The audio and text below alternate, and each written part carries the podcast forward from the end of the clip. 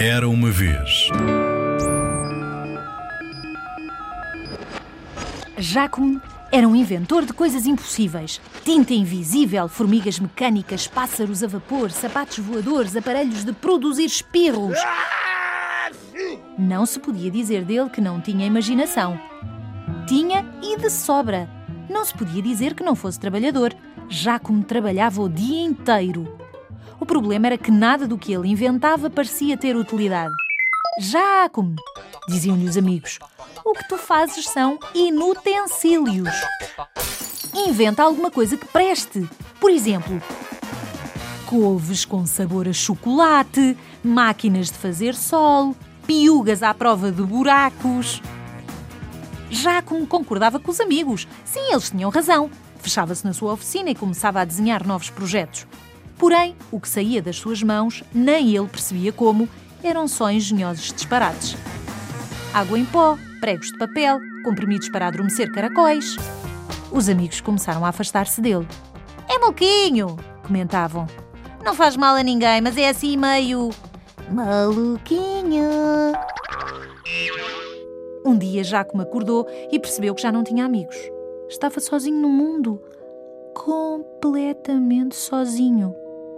Tinha os pássaros a vapor, é certo, e as formigas mecânicas. Então, para lhe fazerem companhia, inventou outros animais. Um mundo inteiramente novo começou a nascer na sua oficina. Eram lagartixas com todas as cores do arco-íris, camelos de cinco bossas, camaleões cantores de pele luminosa, gatos que pareciam anjos, com pequenas asas de seda plantadas no meio das costas. Um dia, inventou um animal que não se assemelhava a mais nenhum. Chamou-lhe Estranhão. No dia seguinte, criou um segundo, igualmente estranho, e chamou-lhe Bizarroco. Quando as outras pessoas descobriram o que se estava a passar, já era demasiado tarde.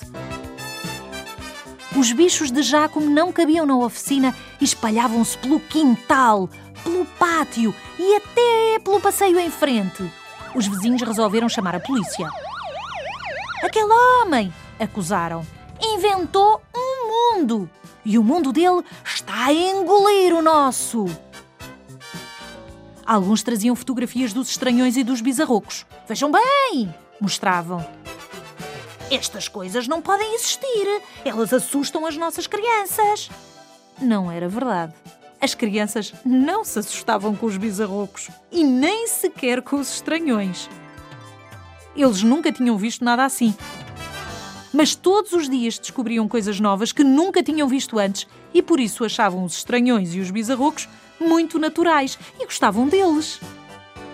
Os vizinhos, porém, insistiram tanto, mas tanto, que os polícias foram obrigados a intervir. Numa tarde de chuva, muitíssimo triste, bateram à porta da oficina e levaram Jacome para a prisão.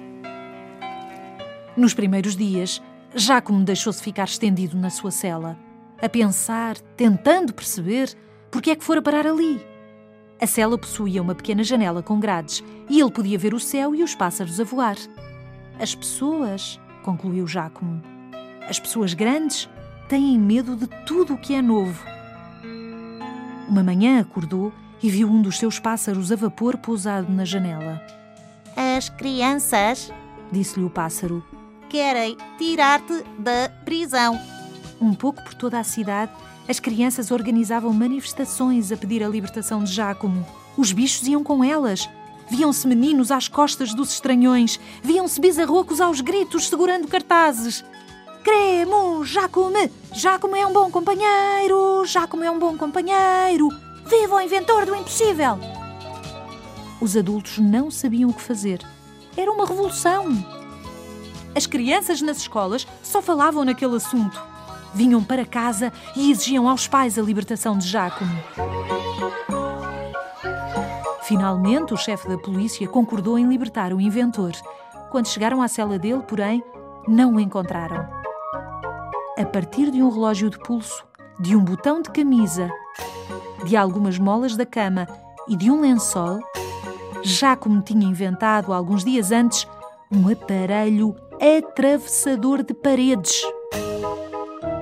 Montado nele, atravessou as paredes como se estas fossem feitas de água e voltou tranquilamente para a sua oficina. As crianças, os estranhões, os bizarrocos, os pássaros a vapor, as lagartixas com pele de arco-íris, enfim, todos os bichos que ele havia inventado receberam-no em festa. Uma festa que durou três dias.